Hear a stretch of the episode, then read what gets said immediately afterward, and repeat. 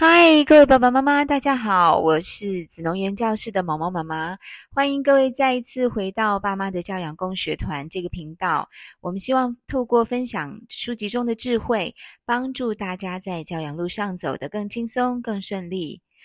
好，今天这一集呢，要先跟大家说抱歉哦，跟上一集距离有点久。本来我之前呢，跟我同事说，我们一定要非常规律的开始双周更，结果话才一讲完，我就食言了，真的很不好意思啊。如果大家是有在期待这个频道的新节目的话，要跟大家非常呃郑重的说抱歉。之后呢，我会。努力 努力，呃，做到双周更。其实我读书的速度算是蛮快的，就应该是不是算快嘛？我不太确定算不算快啦。但是我是一直有持续在阅读，但我最近真的读教养书稍微少了一点。我去读了呃别的类型的书，这个是跟我现在接下来要做的事情有关。不过在这里先卖个关子，好。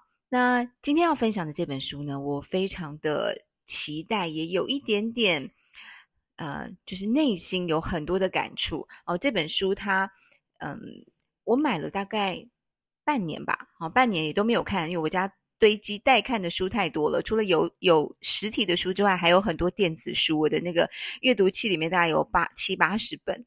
好，那嗯，买书的速度永远比看书的速度快。好，这本书呢，我那个时候。发现它的时候，我就买了，没有什么多想，甚至没有多翻。那主要是因为这个作者，我对他是很有信心的。就我，我觉得他写的东西可以说既平易近人，但是又很有料啊。平易近人，我觉得是因为作者的个性吧，因为我有在听他的 podcast 啊，他在亲子天下有开了一个呃节目。叫做关心相谈所，之前是跟邓惠文医师。我想，如果爸爸妈妈有在追那个节目的话，应该就知道我在讲谁哦，是那个陈品浩心理师。我之前也介绍过他另外一本书，叫做《如果可以诚实，孩子为什么要说谎》。好，那今天要介绍的是他另外一本书，呃，叫做《心理韧性》。那陈品浩心理师他写的书，我刚刚说了很好读，因为他。内容都用一种很轻松、很诙谐的语调，所以真的就很像在跟爸爸妈妈。有甚至他常常会开玩笑，所以读的时候大家不能太认真，想说：哎，这个这个心理师怎么呃有些地方讲话有点颠颠倒倒的，或是有他会故意讲反话。像他这本书里面就有一个篇章，有一节是他用。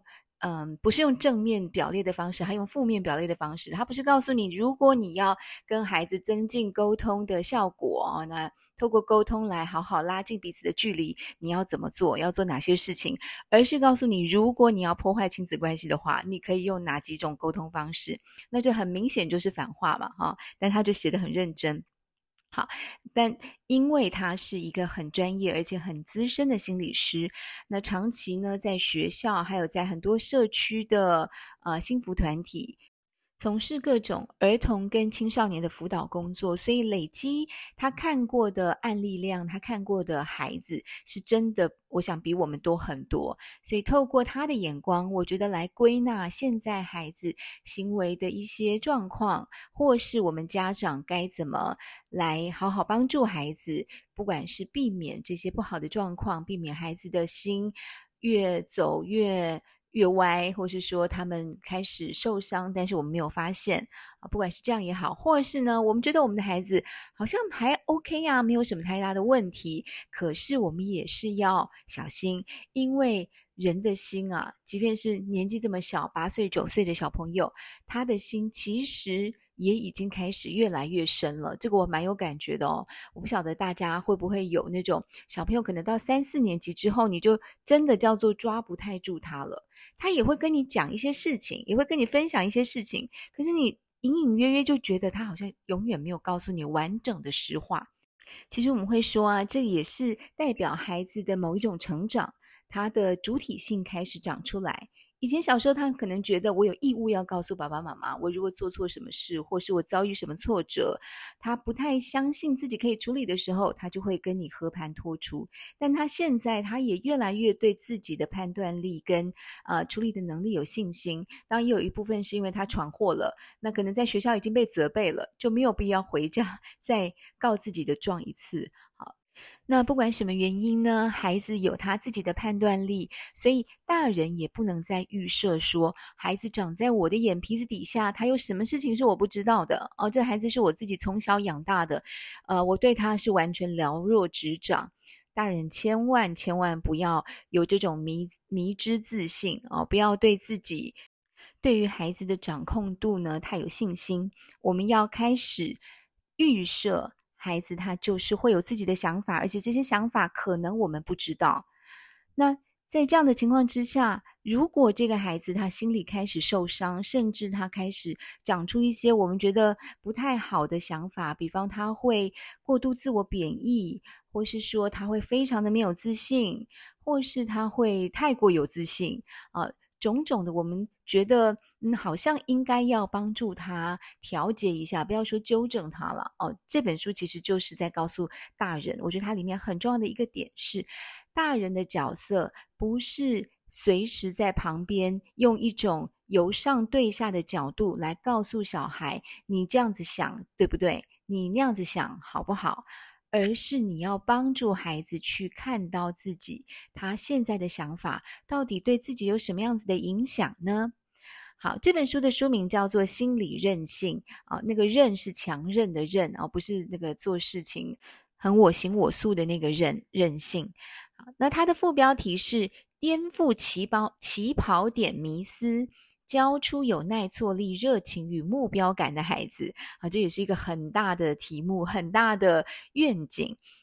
但我要说呢，这本书的封面最吸引我的，其实是在它最上面有一行，嗯，这个算是副标又小标。它这本书的书名非常多层次，总共有四层。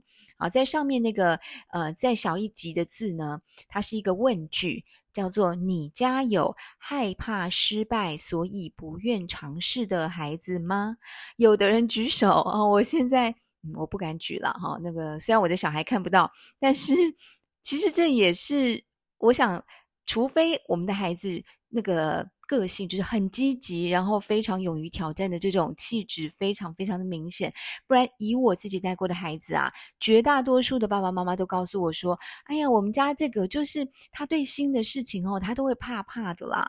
他先到一个新的环境的时候呢，他都一开始很畏缩，他比较慢热，要等他熟了以后，他才开始敢做自己哦，比较有自己的表现。那面对事情的时候更是这样，有很多家长就告诉我说，他。他们一开始的时候都会先跟你讲不要不要，前面要给他正向的经验，要给他成功的经验，他有好的经验，他才会愿意做接下来的尝试。好，我们对于孩子的这种习性，很多家长呢都见怪不怪，甚至认为这就是我的孩子的个性。但这本书就要告诉大家，很有可能不是孩子。的这种害怕失败，所以不敢尝试的呃行为的惯性，有相当高的几率是他们在教养的过程当中被养出来的。那怎么说呢？啊，首先呢，在这本书的一开始啊，作者就先他说破除一个迷思，这个迷思就是啊，家长都希望孩子不要输在起跑点。但这也是一个比较保守的说法。其实我们大家心里想的都是，最好的小孩是赢在起跑点，而且一路遥遥领先，然后呢是可以大幅的超前对手。啊，好，我不小心把自己心里的幻想跟贪念说出来了。那我想各位爸爸妈妈可能会比我要来的实际也谦虚一点哦，就是没有这么贪心。但我们都会说，不希望自己的孩子输在起跑点。所以在知识啦，或是才艺的学习上面，我们非常愿意下资源，让他学这个学那个。然后一有落差，我们就开始担心，觉得自己的孩子现在就学不好，数学的基础观念就不好，是不是我们就应该要把它补上去？好，但这本书就告诉我们，其实真正我们要在意的起跑点。不是这些外在的学习，而是一个孩子的心理素质。也就是一个孩子，他有没有充分的心理的建设跟装备，是能够帮助他去面对未来人生或学习当中的种种挑战的。我们要比的是那个内在看不到的东西，我们值得去讲究、去在意的是他心理的强韧度。到这边，大家 会不会说，那这到底要怎么做呢？哦，外在的东西我还可以送他去补习、去学才艺，可是他内在的素质，我们该怎么样帮助他提前装备，不要输在起跑点？那作者跟我们说，第一个重要的动作就是教会孩子觉察他自己的情绪，觉察他自己的内在状态。我看到这一点的时候，坦白讲，我有一点震撼，因为呢，这是子穠园大概过去两三年已经变成我们非常常态的课程，就是低年级的孩子一进来，我的第一堂课不是注音，甚至不是英文，就我会跟家长介绍的子农园的课程，重点不会放在英文，而是会放在低年级的情绪辨识课。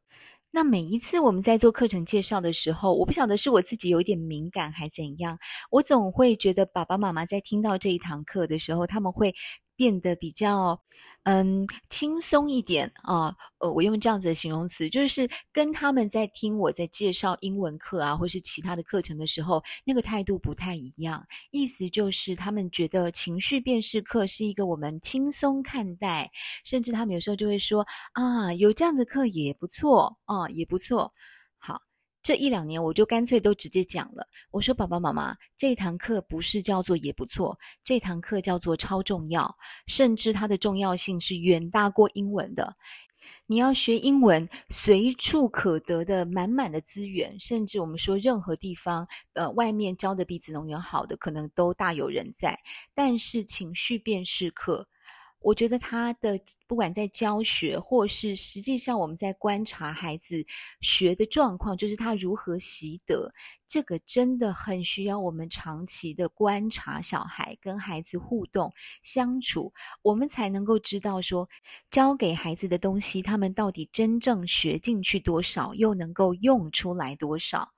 好，那也很谢谢我的家长，就是这一两年也真的开始有爸爸妈妈给我们非常呃呃丰富的回馈，就是告诉我们说，孩子回家会展现出他过往没有的情绪稳定以及调节能力，但。我要跟大家说，在子农园，我们不是教孩子说你永远都要非常有礼貌，不可以生气，哦、都不能够有不好的情绪，绝对不是这样。我们其实做的事情很简单，一开始的时候就是帮孩子把他的情绪标示出来。那我还是要回到这本书哦，就重点不是子龙园，重点是这本书它里面呢。也大大的强调，帮助孩子做情绪的辨识跟觉察有多重要。它是直接导向一个孩子未来能不能够建立心理韧性，它最重要的基础。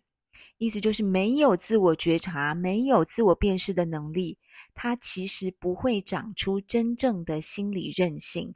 他可能会长出的那个东西叫做抗压性。那大家说这两件事情有什么不一样呢？哦，它其实那个呃差异非常的微妙。抗压性，我用比较呃简单或是直观的方式形容，它就是硬扛，就是今天压力来了，我就硬去把它扛住、撑住，替自己打鸡血哦，替自己那个精神喊话，告诉说我告诉自己我不能倒，我不能屈服，我要呃失败了、跌倒了，我要再站起来。它不是用一种。调节跟转化或是消化的方式来排解内在的那种不舒服跟不愉快的感觉，而是他用一种蛮力去对抗外界的压力。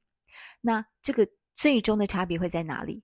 最终的差别就会在你如果是用蛮力跟外界对抗，那个其实都会有伤，而且有的时候一不小心，啪啦一下就垮了。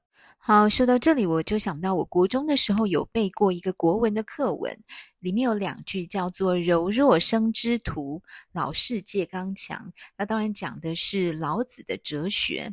那那个所谓的“柔弱生之徒”，其实就很接近我们这里说的韧性。哦，它不是软烂，柔弱不是软烂的意思，它讲的就是弹性跟韧性。好，那爸爸妈妈可能会问，那具体我们该怎么做，叫做帮助孩子辨识跟标示他自己的情绪呢？我觉得首先要大人，我们家长或老师自己要先啊、经常性的储备那个容量，因为我们会受不了的。一定都不是孩子那种正向的情绪，正向的情绪我们通常都觉得很不错嘛，看到孩子开心，我们也开心啊。会受不了的都是孩子各种负向情绪的表达方式。我这边特别要强调的是表达方式，就是书里面他也举了一些例子，是爸爸妈妈会责怪孩子哭。不管是他是因为生气或伤心或沮丧，反正我们只要一看到孩子哭，我们就很容易不耐烦。哦，那这个有其他的值得探讨的地方，我们今天不在这里讲。我觉得我读完作者的提醒之后呢，我把它分成两个部分，因为书里面它是合在一起说，它就是告诉家长，你不要一下子就去呵斥或是想要阻止孩子哭。但我要说，其实哭本身不是情绪。哭是孩子表达情绪的方式，那这个表达方式的确有它的适切性可以讨论。我觉得孩子也必须要学习，而不是他们爱怎么哭就怎么哭。但是哭的背后的那个情绪，不管是生气、难过、伤心，这些感受跟情绪，必须要先被标示出来，并且认可它。我再说一次。这些感受必须要先标被标示出来，并且认可它。即便那个感受当下，我们大人觉得你也太没道理了吧？哦，你明明就是自己把东西弄坏的，为什么你要生气呢？哦，你在气自己吗？那气自己，你为什么要哭给别人看？大人总是会有这种很社会化、很社会化的反应。可是对孩子来说，我东西是我自己弄坏的，责任是我的。我也知道，我也没有办法反驳你，可我就是难过啊，或是我就是生气啊。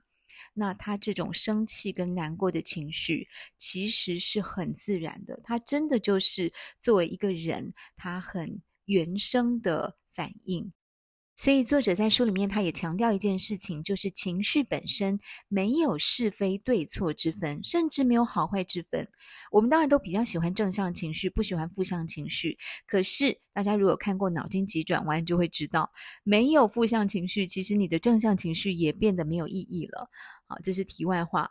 那，呃，作者就是从心理学的角度提醒我们，情绪都是自然的，它就是存在。存在的事情，我们就必须要先认认可它，不是认同哦，先认可它啊，这也就是我们所谓的接纳。我们就是承认它的存在，情绪的存在，而且先不要给予是非对错好坏的评价。那可是爸爸妈妈也会问：那小孩爱怎么哭就怎么哭吗？哦，当然也不是这样。书里面作者没有写，可是我自己的呃想法是。情绪的表达方式，就确实有它的适切性可以被讨论。比方今天一个孩子很生气，那他就要打人。呃，他生气没有错，可是打人可能就有问题。哦，所以这是两回事。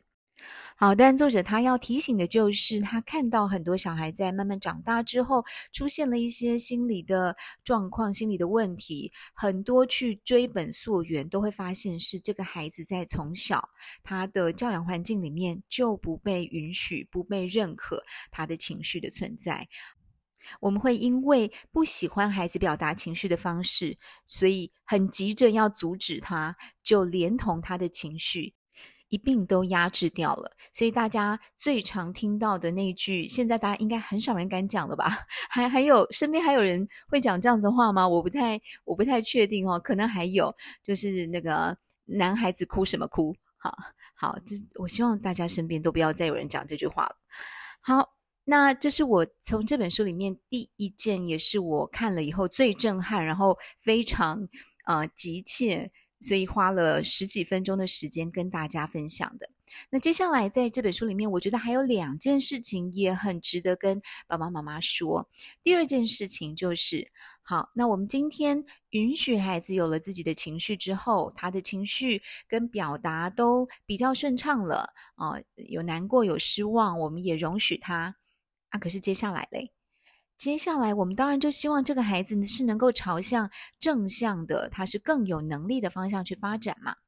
作者也说，没错，一个孩子的确，他一个很重要的内在资源就是所谓的自信，他要相信自己可以做到很多事情，即便他在某一些当下他的表现不好或是不如预期。可是他也相信能够透过自己，能够透过一次又一次的努力跟练习，越来越进步。那这样子的心态呢，我想很多只要是有听这个爸妈的教养共学团的家长都知道，这就是所谓的成长型心态。成长型心态是自信非常重要的根源。那作者他在书里面呢，把自信分成两个核心内涵。第一个部分是一个人对自我看重的程度，就是他觉得自己是不是一个重要或有价值的人。哇，这这这句话一出来，我就是整个又被打到了啊！真的，我们有多少人长成大人之后，我们还真心相信自己是一个很重要或有价值的人？呃，现在。呃，如果大家熟悉一些这个心理学或是个人成长的话题的话，都一定会听到说我们要接纳自己，要爱自己。那这种接纳用另外一个名词来说，它其实就叫做自尊。你是不是认为自己值得被自己跟他人好好的重视跟对待？那第二个部分，作者说自信。是来自一个人相信自己有完成挑战、解决问题的、解决事情的能力。哦，这就比较强调在外显的部分，他必须有那些能力，而且他必须要相信自己。好，作者他把自信心拆解成这两个部分。第一个部分，它叫做自我价值感，认为自己重要，认为自己被好，呃，值得被好好对待。第二个部分就叫做自我效能感，相信自己有能力，相信自己可以进步。那这个相信跟价值感从哪里来呢？作者说，不是来自于我们在面对成功的时候的反应，而是来自我们在面对失败的时候的反应。这个我不晓得大家会不会觉得很讶异啊？我的价值感居然是建立在我如何面对失败。而不是如何面对成功。大家其实转念想一下，面对成功有什么困难？应该对多数人来讲都是非常不困难的事情，而且是非常开心，然后愉悦的事情，是会激发我们正向情绪的事。尤其在孩子身上哦，你看，即便有一些孩子平常他没有特别的表现有自信，但是当他今天如果表现好，被大人称赞的时候，你还是可以很清楚的看到他那种。发自内心油然而生的喜悦，孩子没有在跟你那个什么呃冒牌者症候群的，好，如果有的话，这个小朋友非常值得关注哦。我觉得大人真的要好好的处理他，或是说，如果今天一个孩子他考了第二名，你跟他说哇，你好棒，呃，表现得很不错，这次很努力，所以有好成绩。他告诉你说没有，我好烂，我没有考第一名。那拜托爸爸妈妈，请。一定要好好处理这个孩子，他怎么样子面对自己成功，以及他为什么永远没有办法感受到自己的表好的表现的这个议题。好，那那个不在我们今天讨论的范围。我们今天要讲的是，今天成功大家都可以很愉快的面对，但困难的是失败。这也是在这本书里面，作者他花了蛮大的篇幅来跟家长讨论的。那当然在里面有很多的细节，就是怎么样子可以啊、在孩子遭遇失败或是挫折经验中，去帮助孩子维持或是提升他的效能感。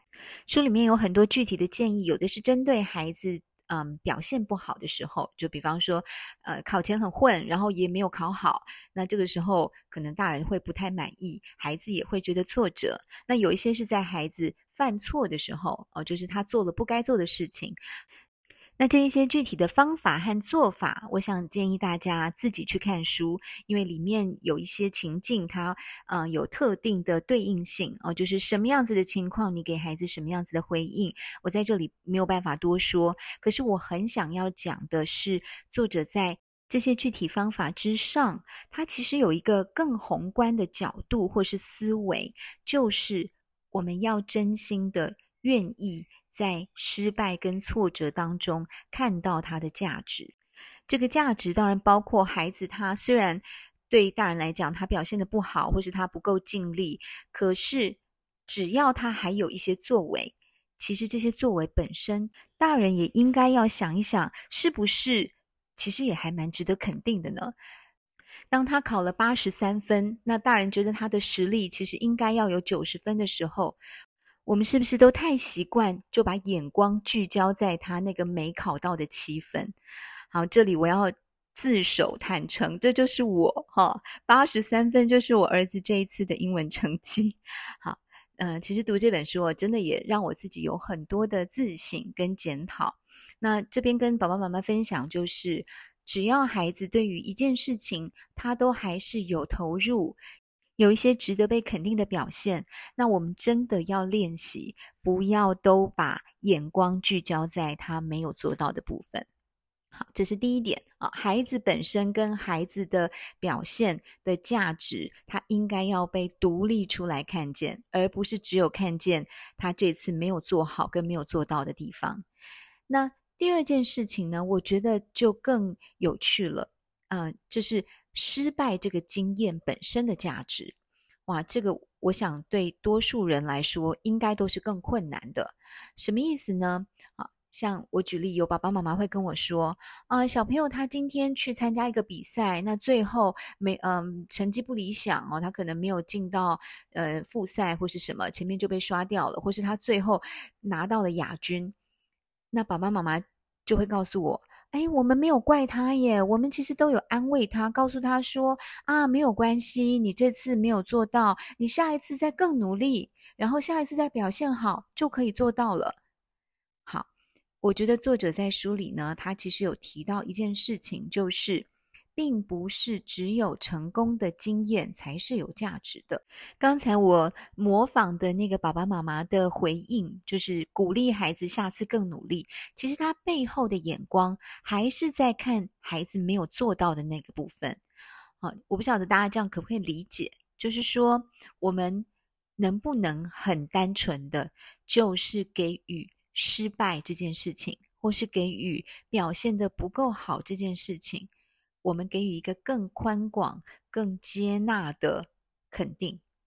那书里面作者他举的例子是说，当孩子失败的时候，可以跟他说：“诶，你刚刚失败了，我觉得这是好事。”后面接着讲说：“因为我相信失败能够让你学到更多，或是失败就像是累积游戏的经验值，能够让你不断的学习。”我觉得这里一个很微妙的差异就是，作者他虽然这两句话也是有点笼统，但是他至少没有很快的连接到你学了以后，你下次就要成功。因为这句话又回到我们前面讲的，我们还是在强调他这次没有成功。哦，这次没有成功，这是一件可惜的事，这是一件让人家不满意的事。但作者他对孩子诠释失败的角度是。失败这件事情，它本身就带来学习，然后这是件好事。句点就这样子，没有要再讲啊，下次要再成功，下次要改进。好，我觉得这个很微妙的落差，可能有点是我自己的脑补，或是我自己的呃诠释。但此刻我真的认为非常非常的重要，因为。这个停顿的空间，就是让孩子能够长出那个价值感，跟体验那个价值感很重要的空间。好，今天和大家分享的陈品浩心理师的《心理韧性》这本书，嗯，在这个时间点，它给我个人很大的滋养。原因呢，有一点点一言难尽。我要说，它不是因为我看到了孩子有什么状况。这一次带给我启发跟冲击的，不是现在的孩子，而是已经长大的孩子，但也是长大没多久的孩子。好，这个故事，我想，如果未来有好的机会、好的缘分，看看能不能跟大家分享。那今天这本书呢，就和大家分享到这边。我也想要预告一下，接下来的这一本书也会是一个延续性的主题。那我会尽力在两个礼拜之内就把它看完跟录完，希望不要让大家等太久。那我们就下一次再见喽，拜拜。